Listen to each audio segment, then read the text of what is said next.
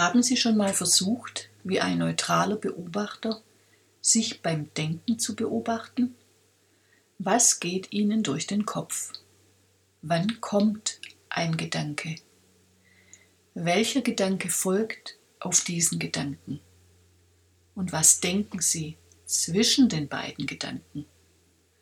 Handelt es sich dabei um gute, schlechte, emotionsgeladene oder neutrale Gedanken? Herzlich willkommen. Mein Name ist Ursula Dangelmeier, ich bin Diplompsychologin und selbstständige Trainerin und Beraterin in der psychologischen Gesundheitsförderung. Wenn wir unser modernes Leben betrachten, so sind die meisten Menschen im Daueraktionsmodus. Ständig aktiv, always online, meist gleichzeitig mit mehreren Dingen beschäftigt. Beobachten Sie doch mal die Menschen beim Frühstücken in einem Hotel. Die meisten sitzen am Tisch, allein oder in der Gruppe, stochern in ihrem Essen herum, ohne dies bewusst wahrzunehmen, da sie gleichzeitig ihre E-Mails checken oder die aktuellsten News abrufen. Vor allem die Generation Y, also die zwischen 1980 und 2000 Geborenen, sind wegen WhatsApp und Facebook permanent auf Abruf.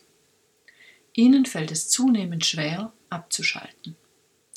Die meiste Zeit hetzen wir hin und her, gesteuert von unserem Autopiloten. Unzählige Momente unserer Lebenszeit entgehen uns, weil wir in Gedanken nicht im aktuellen Moment sind, sondern mit der Vergangenheit oder Zukunft beschäftigt sind. Und genau hier setzt die Übung der Achtsamkeit ein.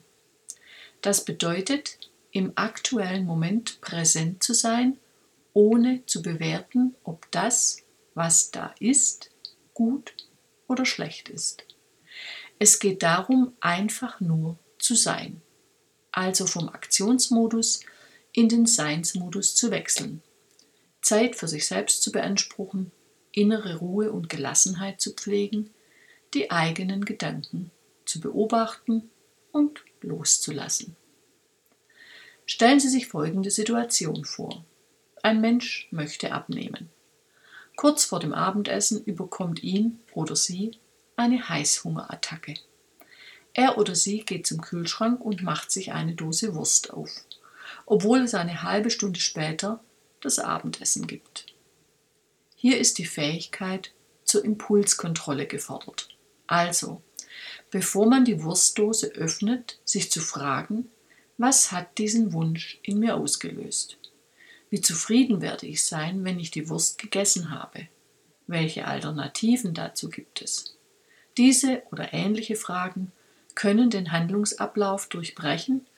Der Kühlschrank wird wieder verschlossen, ohne dass man sich der Versuchung hingibt. Das ist möglich. Impulskontrolle kann man lernen. Allerdings ist das wie beim Lernen einer Fremdsprache oder einer Kampfkunst. Man muss es regelmäßig üben, ein Leben lang. Und hier ist Achtsamkeit der Schlüssel. Indem man alle Routinehandlungen wie Aufstehen, Zähneputzen, Duschen, Anziehen, Frühstücken, Einkaufen achtsam verrichtet. Also versucht, in jedem Augenblick seines Lebens so präsent wie möglich zu sein. Das ist für die meisten Menschen zunächst eine Überforderung. Deshalb kann man beispielsweise für jede Woche eine bestimmte Routinehandlung auswählen und üben, diese ganz bewusst auszuführen. Beispielsweise das Frühstück achtsam zu sich zu nehmen, ohne dabei etwas anderes zu tun. So schärft man seine Sensibilität für den aktuellen Moment.